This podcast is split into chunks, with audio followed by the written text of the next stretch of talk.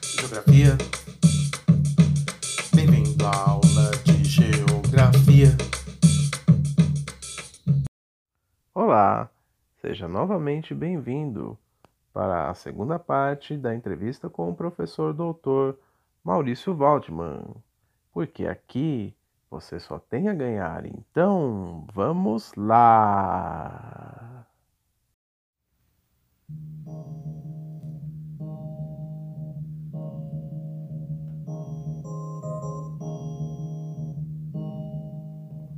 O quadro Entrevista com Mr. Alê é uma forma de trazer pessoas notáveis em seus trabalhos e profissões para nos orientar quanto ao futuro e assim ajudar a ampliar o nosso horizonte geográfico.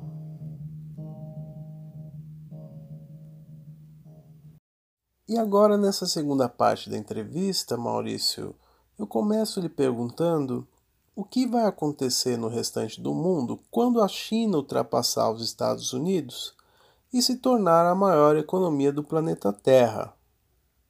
Bem, Alexandre, nós temos que primeiramente lembrar que uma potência não se estabelece exclusivamente no plano econômico. Recordemos que quando havia a grande oposição leste-oeste, basicamente opondo o Ocidente capitalista ao Oriente socialista, não era exclusivamente uma luta que se dava no plano econômico. Havia também além da questão econômica, da disputa econômica, havia uma disputa militar, havia uma disputa estratégica, mas também, igualmente, do mesmo modo, uma disputa em termos de modelos de sociedade, de padrões e perspectivas ideológicas de como o mundo deve ser visto, como é que o mundo deve ser organizado, como a sociedade se organiza. Ora, findo o conflito bipolar, nós estamos agora num mundo multipolar, onde não é apenas os Estados Unidos e a China, a Índia também aparece como um polo importante, a, a, União Europeia, com suas fragilidades internas, inclusive de qualquer modo, é um outro polo. Existem poderes regionais que estão na arena de, de, de, de modo muito incisivo, tipo o Irã, Israel, a Turquia, no caso do Oriente Médio, a, África do Sul, no, no, no, no, continente africano, a Etiópia também, na África, a Nigéria. Então, no mundo multipolar, a China ela não tem um, um, um modelo cultural, por exemplo, que, com, que faça concorrência com o modelo ocidental. Hum, e a China é uma outra civilização.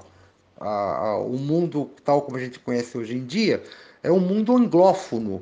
Eu não consigo imaginar esse mundo ser de uma hora para outra, um mundo que fala chinês, por exemplo. Não, não, consigo observar isso. Não consigo ver uma indústria cultural chinesa é, hegemonizar os meios de comunicação, a música, o entretenimento, a, a, a, produção culturais, os códigos culturais modernos.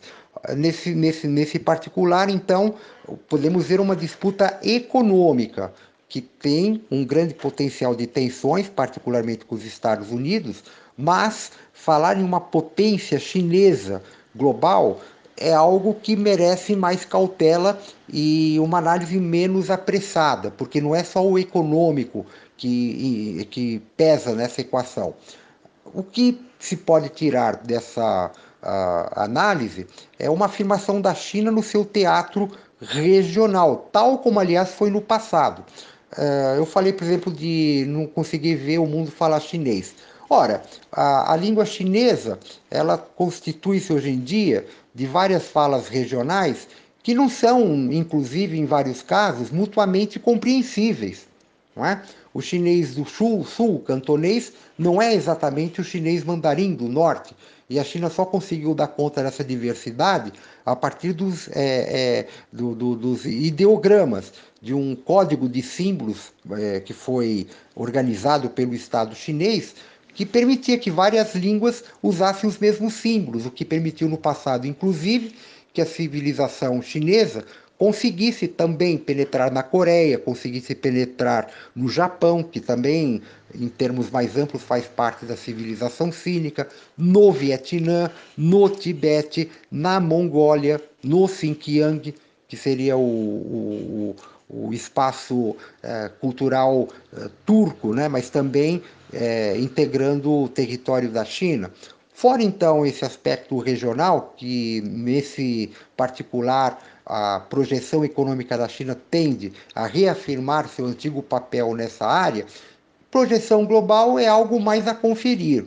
E daí que não se pode ter conclusões muito apressadas, é, relacionando a projeção econômica a uma projeção global, onde não é só o econômico que pesa, mas também uma série de outros fatores culturais, linguísticos, particularmente, né, é, culturais e linguísticos, e que refletem uma hegemonia mais ampla, mais sólida, que não pode ficar só restrita no plano econômico.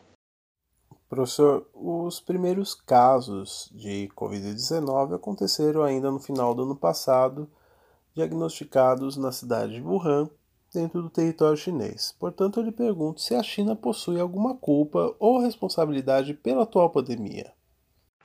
Bem, Alexandre, primeiramente vamos lembrar que, é, em termos de relações internacionais, o mais correto seria falar em termos de responsabilidade, mais do que propriamente de culpa, porque culpa já reporta um outro universo de valores e quando a gente se comenta é, a respeito de relações interestatais, o correto seria falar em termos de responsabilidade e é nesses termos que eu creio que a resposta pode, pode e deve ser dada.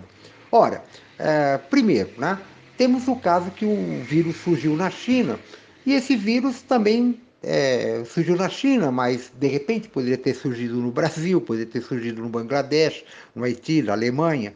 O mundo está regido por fluxos globais, então é natural que qualquer problema que no passado ficava restrito a uma área, atualmente ele se torna sempre um problema global. O próprio Raymond Aron, que eu citei, o decano das relações internacionais, sempre falava isso, que qualquer fato no mundo contemporâneo, ele automaticamente ecoa no planeta inteiro. Então, o vírus surgiu na China, perfeito. Agora, vamos pensar em termos de responsabilidade. Em termos de responsabilidade, o que nós temos é que o, o Dr. Li Wenliang, um oftalmologista de Wuhan, foi quem primeiramente soou o alerta do Covid-19 e aparentemente morreu em virtude de ter contraído o, o vírus aos 34 anos, muito jovem, portanto.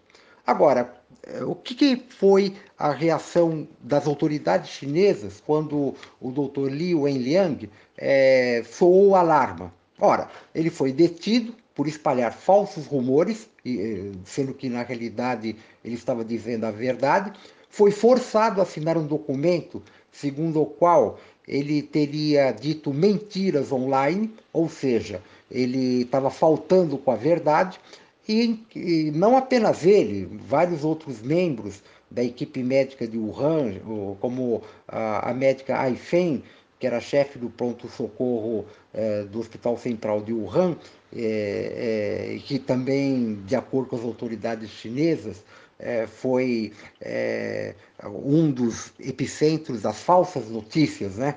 É, dizem, vou usar o termo da moda, das fake news, de acordo com a ótica do regime chinês, relativamente ao coronavírus. O que se pode dizer nessa, né, nesse contexto? Que não só o Dr. Li Wenliang, mas outros médicos, outros auxiliares do campo é, sanitário, que constataram a existência do vírus foram os pacientes zero da, da, repressão do Estado chinês. E é bom também deixar isso claro: repressão do Estado chinês. Não estou falando da civilização chinesa ou do povo chinês. Povo, Estado e governo administrações são é, entidades conceituais muito diferentes entre si. Então, houve sim uma responsabilidade da China em negar o fato, quer dizer, nem sequer foi aceita a, a, a, a a, a, consideração do Dr. Wen Liang, que fez o alerta sobre o problema. Não só isso, a própria Organização Mundial da Saúde, é, ainda no dia de hoje, eu vi em vários jornais, o, o Dr. É, Tedros Adhanom, que é o chefe da Organização Mundial da Saúde, critica a politização é, da, da, da, epidemia, da forma como ela está sendo trabalhada pelos governos. Ora, a, a própria ONU também não tem dado mostras de atuação profissional, não só na, na OMS, como também na Unesco, a outra Comissão de Justiça, vários órgãos de direitos humanos, vários órgãos da ONU estão extremamente politizados, extremamente politizados. E já faz muito tempo que a ONU perdeu o papel de ser um espaço de consenso para se tornar um espaço de dissensos. É, se tornou uma arena onde grupos disputam é, palavras de ordem, disputam elaboração de documentos, moções, que geralmente não dão em nada. Ainda outro dia, um especialista em relações internacionais lembrou que Israel acumula 800 condenações da ONU, né? e isso não repercutiu em absolutamente nada contra Israel, porque também é um órgão inócuo. Ora, num panorama desses, eu creio que há uma responsabilidade da China e há também uma responsabilidade política de outros órgãos, principalmente quando se lembra que o Dr. Tedros Adhanom alcançou o MS com o apoio da China. Sem contar que na sua biografia política ele já demonstra uma longa trajetória de ligação com os governantes chineses. Ora, a responsabilidade, eu creio que é clara, houve essa é, tentativa de sufocar a denúncia do coronavírus. Houve também uma prática do governo chinês de transformar a, a, a, a China, Wuhan, mais exatamente, né, a questão do coronavírus mais amplamente, é, de ser um, um, um, parte da solução. O Dr. Tedros várias vezes falou da boa política que a China estava adotando para controlar o coronavírus, né? Quer dizer, em vez de ser parte do problema, a China se tornou parte da solução, numa fala também politizada da, da, do diretor da OMS. Ora, a responsabilidade existe, uh, e mesmo a, a, o rompimento dos Estados Unidos com a OMS, no controverso governo Trump, o Trump, goste-se ou não, pelo menos ele foi eleito, né? o caso é, de, de Jinping, que é o, o atual é, dirigente chinês, né? É, a fala do Trump, embora uma fala dura e controversa, não há dúvida nenhuma, polêmica, o fato é que eu achei muito interessante é, de alguns jornais engajados, como por exemplo é o País, que tradicionalmente refutam tudo aquilo que o Trump coloca, na reportagem relacionada ao rompimento de Trump com o MS, o, o próprio País foi muito cauteloso em querer condenar o Trump. Ou seja, algumas das falas do Trump fazem sentido. Né? O, o, o vírus surge num país que não tomou as medidas necessárias para controlar e, pelo contrário, criminalizou, né? sufocou a, as notícias referentes à propagação. Então, essa responsabilidade existe e agora, como está tudo politizado, é difícil ver uma discussão isenta sobre a questão do coronavírus e a China, sendo que a China também é um país que é alvo de críticas por grupos de interesse, por segmentos da economia, por potências como os Estados Unidos, que também não querem uma discussão isenta. Agora, a responsabilidade existe e eu faço voto de que as pessoas uh, façam análises mais uh, imparciais e procurem ver os fatos se isentando dessa ideologização que de fato está acontecendo na discussão do coronavírus. Valdemar, agora lhe pergunto se o BRICS será favorecido na retomada econômica após a crise do coronavírus ou se a China buscará acordos bilaterais para expandir o seu papel e influência no restante do mundo. Bem, Alexandre, falar a respeito do BRICS é uma questão complexa em si mesma e também uma questão complexa no sentido de como, sei lá, o mundo vai ficar né, com o coronavírus, algo que ninguém tem é, e ninguém pode falar com segurança de como é que vai ser esse pós-normal, dito pós-normal. Né? Bom, primeiro falando do BRICS. O BRICS é um conjunto formado, como se sabe, a partir de 2006, reunindo cinco países: o Brasil, a Rússia, a Índia, a China e a África do Sul, posteriormente, que durante um bom tempo conseguiu ganhar o imaginário político, conseguiu seduzir vários grupos é, na, na academia, na economia, relativamente a uma projeção econômica que esses cinco países juntos poderiam ter na economia global. Perfeito? Perfeito. Agora, como é que fica é, o BRICS num cenário como esse, do coronavírus e o pós-coronavírus?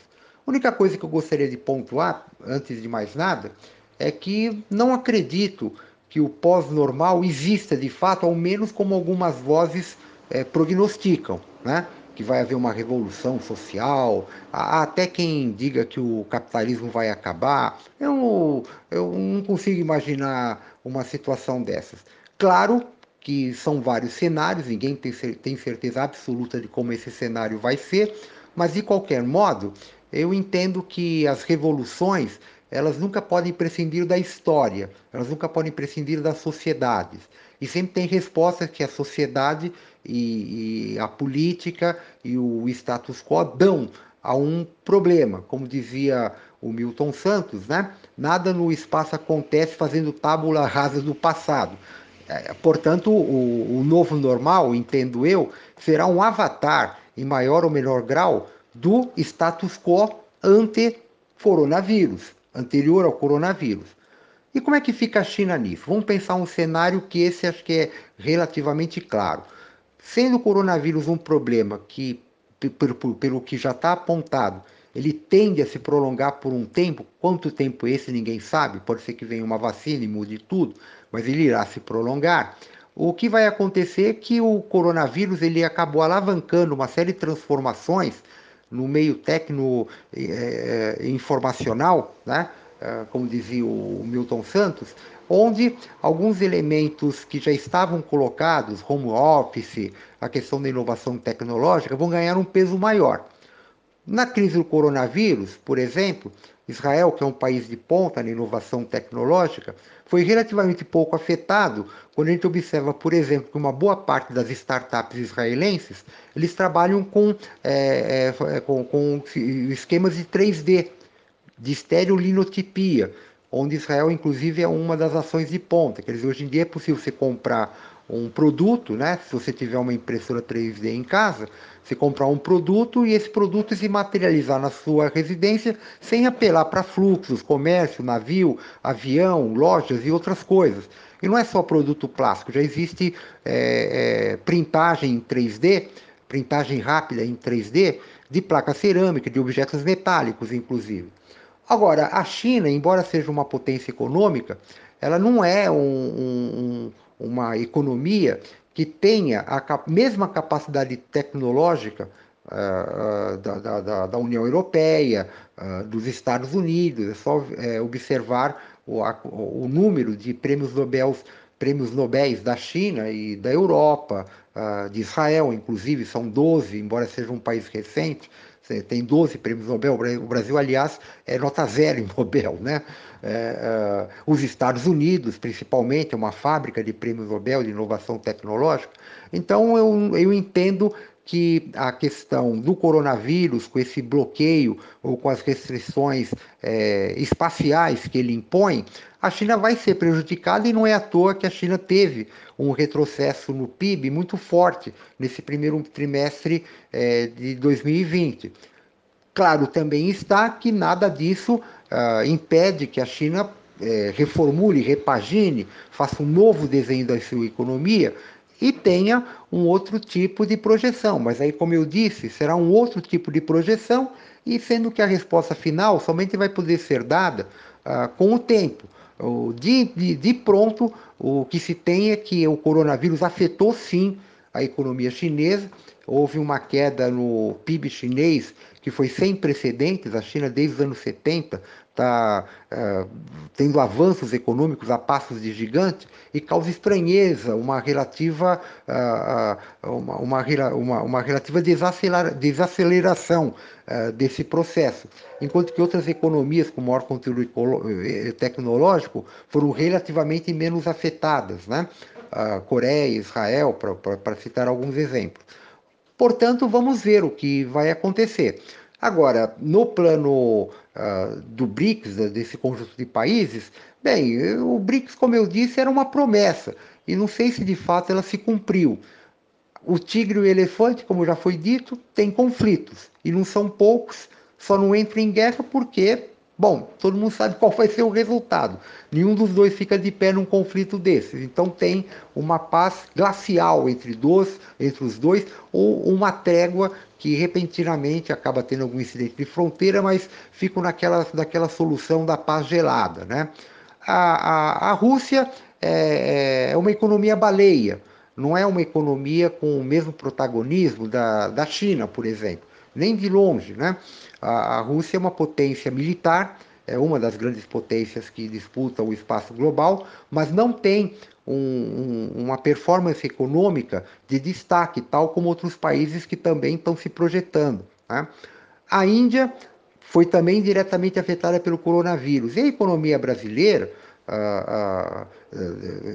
para não falar da África do Sul, que também vai se ressentir muito duramente esse processo, a economia brasileira, particularmente, ela está numa sinuca de bico muito grande, para usar um termo coloquial. Desde 2014, a economia brasileira não avança, estamos patinando desde o governo Dilma, já no primeiro mandato, uh, os PIBinhos foram se sucedendo, depois foi, foi tendo menos PIB, aí veio o governo Temer, que não acertou, veio o governo Bolsonaro, que também não acertou, e o que vê, se vê pela frente para a realidade brasileira na parte econômica é muito ruim. Nós somos um país onde as últimas eleições não se discutiu um projeto econômico, né? O Guedes, que era o, responsável pela parte econômica, também não deixou claro o que queria e nem até agora nós vimos um plano de desenvolvimento, um plano econômico com letras mais claras. Portanto, num panorama onde a Índia, Rússia, África do Sul, Brasil e China desaceleram sua economia em maior ou menor grau, num panorama onde o cenário global é cheio de vicissitudes, controvérsias ou expectativas negativas. Né? É difícil você ver esse bloco se fortalecendo nesse conjunto, mais ainda que com a, a questão do, do colapso, digamos assim, do, dos sistemas de governança global, particularmente a ONU e outros órgãos, a própria União Europeia está em crise, é, é inteligível ou seria mais correto entender que cada vez mais os países vão partir para relações bilaterais do que para relações de conjuntos. Goste-se ou não disso, estou falando de uma realpolitik, mais do que aquilo que eu preferiria ou não é, dizer ou prognosticar. Contudo, né, fica a resposta numa síntese reduzida, é que o tempo não promete boas coisas para o BRICS. Esse não é um tempo para gentilezas, né? E qualquer forma de uh, macroconjuntos geopolíticos ou macroconjuntos econômicos fica muito fragilizada pela atomização cada vez maior dos atores e pela falta de consenso político no geral. E para nós finalizarmos falando um pouco sobre meio ambiente, quero saber se os acordos de Paris, na COP21, que prevêem a redução da emissão de gases poluentes na atmosfera, estarão ameaçados por conta da retomada após a maior crise mundial deste século. Bem, Alexandre, relativamente à questão é, dos gases de efeito estufa, desequilíbrios climáticos, acordo de Paris, acordo disso, acordo daquilo, você me conhece já há bastante tempo, é, você sabe que eu sou um, um ativista ambiental que atua de longa data. Em 2004 fui listado entre os 30 ambientalistas históricos do estado de São Paulo. O que eu não sei se é motivo para ficar satisfeito ou para chorar, porque enquanto a devastação ambiental avançou a passos de gigante, a, a preservação, por sua vez, veio a conta-gotas, quando veio, né? E os problemas têm se acumulado, como diz Milton Santos. Isso é típico de um sistema que é disfuncional e funciona com elevada dose de entropia. Ah, nesse particular da questão ambiental, olha, uh, os cenários não são, não são bons, são péssimos, são ruins, são tenebrosos. Né? Eu li já faz um bom tempo um texto, um livro, Seis Graus, que foi escrito pelo jornalista britânico Mark Linas.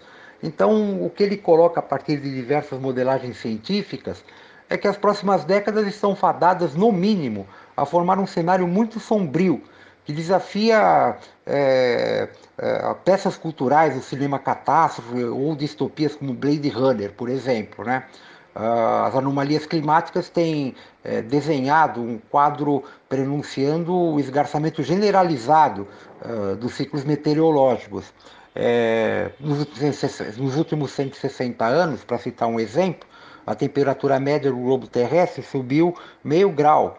Porém, estima-se que no intervalo entre 2025 e 2050, ou seja, that to isto é, amanhã, em termos históricos, as temperaturas observarão um aumento considerável, que uns falam que será 2, 2,5, outros chegam a falar em 5,5 graus. Ou seja, em poucas décadas, os espaços habitáveis do planeta se restringirão a algumas poucas ilhas de convivialidade dispersas eh, em pontos privilegiados da Terra, que por sua vez também estarão fadadas a, a desaparecer. É, isso significa que a emergência climática é hoje em dia a, a, o principal problema ambiental da humanidade, sendo que nós já estamos observando, já existe uma contabilidade assustadora de problemas que estão arrolados nas estatísticas. Por exemplo, 10% da terra fértil do planeta já se transformou em deserto. 60% dos principais serviços ecossistêmicos estão a caminho do colapso.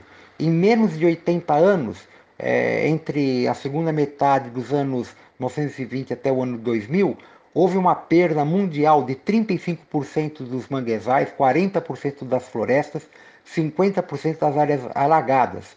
Acredita-se que desapareçam a cada ano cerca de 30 mil espécies da fauna selvagem.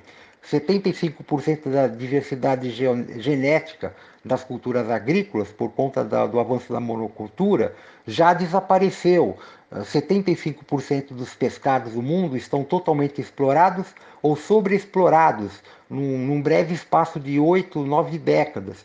Né, nesse, nesse panorama, é, é, difícil a gente ver alguma coisa que não seja aterradora. Né? É, nesse particular, inclusive, vale a pena lembrar que a China, mutatis mutantes, mude-se o que deva ser mudado, como diz a expressão latina, ao menos ela se destacou em algumas performances. Né? É, é, nós temos sempre um, uma série de notícias caracterizando a crise ambiental da China e seus aspectos mais é, negativos. Agora, o que a gente vê muitas vezes no jornal é, não, é o, não é a realidade. A gente está vendo o, como se estivesse observando o céu, a luz de uma estrela, são informações que chegam, mas essa luz já veio já de muito tempo, tem uma luz nova também que tá, aparece na China. A China tem feito, por exemplo, um grande esforço em implementar sistemas urbanos inteligentes. A China teve uma grande iniciativa, ou grandes iniciativas, na área da, da, do reflorestamento. Né? Contudo, são, são medidas que me parece que chegam um pouco atrasadas e é difícil ou é discutível dizer que de fato elas vão ter um efeito a longo prazo. E por que é, é são discutíveis? Porque a, a máquina geradora uh, da produção, o sistema de produção de mercadorias, uh, como dizia o Milton Santos, ele é avassalador, ele tem uh, uma fome de insumos, uma fome de consumo que se defronta ao mesmo tempo com, com um planeta limitado. Né? Não é por outra razão que a China se destacou como uma grande é, consumidora de commodities no Brasil é, no período áureo dos BRICS. Não é à toa que a China tem tido uma presença muito grande na África. Por quê? Porque a África é, de certo modo, a última grande fronteira de insumos naturais, madeira, minérios, petróleo, gás e assim por diante. Ah, agora, ah, num panorama desses, não só a China, mas também todos os países do mundo têm uma grande parcela de responsabilidade que não pode ser restrita à China, ou então os Estados Unidos. Me parece que com relação aos Estados Unidos existe uma síndrome que eu chamaria de síndrome do Ayatollah Khomeini, que ele sempre chamava os Estados Unidos de grande satã. Ou seja, qualquer grande problema você já sabe quem é o culpado. São os Estados Unidos, mas não é bem assim. A China tem uma parcela de responsabilidade, o Brasil, o Brasil também tem, né? além da China, os Estados Unidos, o Brasil também tem. O Brasil, por exemplo, é, é, é uma economia que corresponde a 2,7, 2,6 da economia global, mas é 5,5% dos resíduos sólidos globais. Ou seja, produzimos muito mais lixo que a nossa economia permitiria. O Brasil é o maior eh, reservatório de água doce do mundo, 12% da água do planeta, da água de superfície. Contudo, em 2016, quando eu escrevi um relatório, um documento para a rede de Direito, Justiça e Direitos Humanos aqui de São Paulo, me defronto com um dado que 23% dos municípios do Brasil têm problemas com água, sendo que somos o campeão mundial em, em águas azuis, em água, em, em água para beber. É, portanto, não é um problema só chinês, é um problema global. Creio que as expectativas não são boas e que essa entrevista, enfim, nesse particular, sirva mais uma vez um alerta para que sejam adotadas medidas imediatas de controle da devastação para fazer retroagir os impactos ambientais. Você tem prestado atenção em tudo que o professor lhe disse? Se caso tenha perdido alguma parte, basta voltar o player e ouvir novamente o que o professor Dr. Maurício Waldman disse até aqui. E agora vamos para o momento Curiosidade Geográfica de hoje.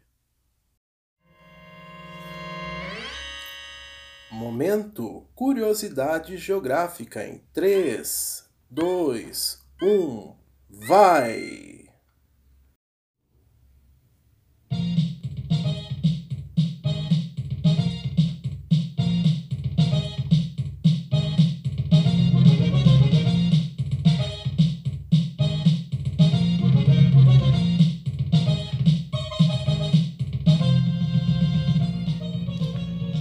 Antes da atual crise provocada pelo novo coronavírus, o mundo já estava produzindo quase 100 milhões de barris de petróleo por dia, ou seja, considerando que o barril equivale a 160 litros de óleo cru, isto corresponde a 5,84 trilhões de litros de petróleo produzidos no mundo todo. O Brasil produziu no ano passado 2.785 mil barris de petróleo por dia, e por conta da exploração do pré-sal, vem aumentando a sua produtividade, alcançando a marca de mais de 1 bilhão de barris produzidos em 2019. Isto segundo a Agência Nacional de Petróleo do Brasil e a British Petroleum do Reino Unido. Mesmo não fazendo parte da Organização dos Países Exportadores de Petróleo, OPEP, o Brasil já está entre os 10 maiores produtores de petróleo do mundo e vende o seu excedente para o seu maior parceiro comercial, a China. Comércio bilateral que já alcançou a marca de mais de 50 bilhões de dólares por ano, ou na cotação de hoje, mais de 250 bilhões de reais, ou o equivalente a 3,5% do nosso PIB de 7,3 trilhões de reais em 2019. Este foi o nosso momento Curiosidade Geográfica de hoje. Continuaremos com a entrevista com o professor Maurício Waldman. Preste bastante atenção no que ele tem a lhe dizer e vamos lá! Muito obrigado!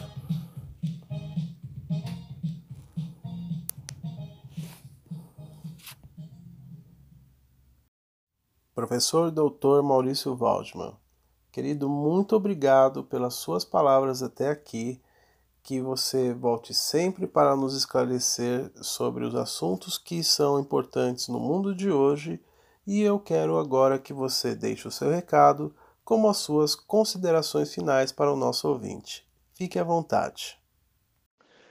É, sou eu que agradeço, Alexandre, o gentil convite de falar no seu programa e como as considerações finais dizem respeito a uma série de perguntas, indagações feitas com foco na China, creio que o mais correto seria fazer uma consideração final ou considerações finais relativas a esse grande país asiático. Né? É, nas considerações finais, eu gostaria de alertar com relação a peças culturais que são é, datadas desde o século XVIII, XIX, é, construídas na Europa com relação à Ásia, mas muito centradas na China e no Japão e atualmente muito na China, sendo que essas peças culturais estavam sempre firmadas na questão da ameaça do perigo amarelo. Né? É como se existisse um monstro lá na Ásia disposto a acabar com o mundo civilizado. É, uma dessas peças culturais são uh, peças muito comuns na Europa no, novecentista, né?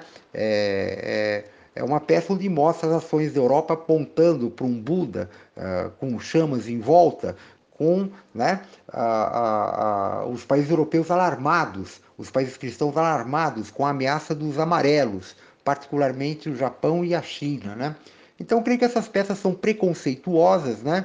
A China é um país que tem uma projeção econômica global, mas não está no eto chinês, um linguajar antropológico, essa aspiração de querer submeter o planeta, eu creio que é uma boa dose de preconceito e de imagens estereotipadas que acabam sendo aplicadas ao povo chinês.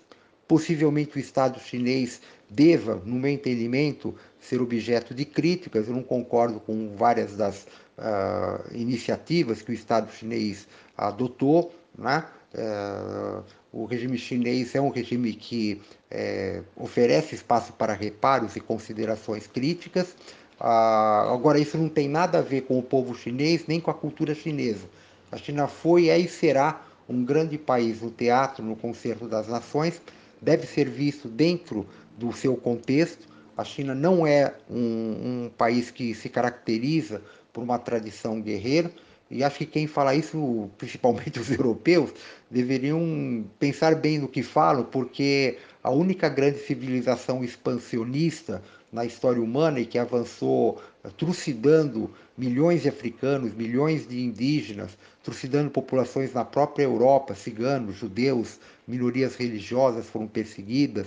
Então essa civilização é europeia, não é a chinesa. Talvez existisse o, o perigo ocidental, no certo sentido, né, do ponto de vista histórico, mais do que o perigo chinês. Então é um convite assim para as pessoas ponderarem é, alhos e bugalhos, fazerem pesos e contrapesos do que se diz, mas sempre recordando que a China é uma grande civilização, teve um grande papel na história, o terá, né?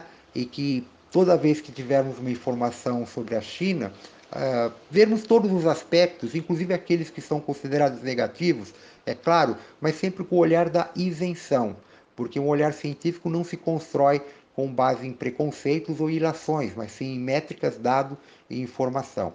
E uma vez mais, Alexandre, muito obrigado por essa oportunidade de estar conversando com você e com seus ouvintes. Muito obrigado. Galera, espero que vocês tenham gostado dessa entrevista, que ela tenha sido esclarecedora em relação à geopolítica mundial e aos estudos de vocês que estão se preparando para o vestibular. Caso tenham interesse em conhecer melhor as obras do professor Dr. Maurício Waldman, acesse o site mwtextos.com.br. Repetindo, mwtextos.com.br. Muito obrigado se você ouviu até aqui e até a próxima. Este foi mais um podcast do Mister Alê. Me siga através das redes sociais. No YouTube, canal do Mr. Ale, Twitter e Facebook, Mr. Ale, Instagram, Mr. Ale Oficial. Para me mandar uma mensagem, escreva para o e-mail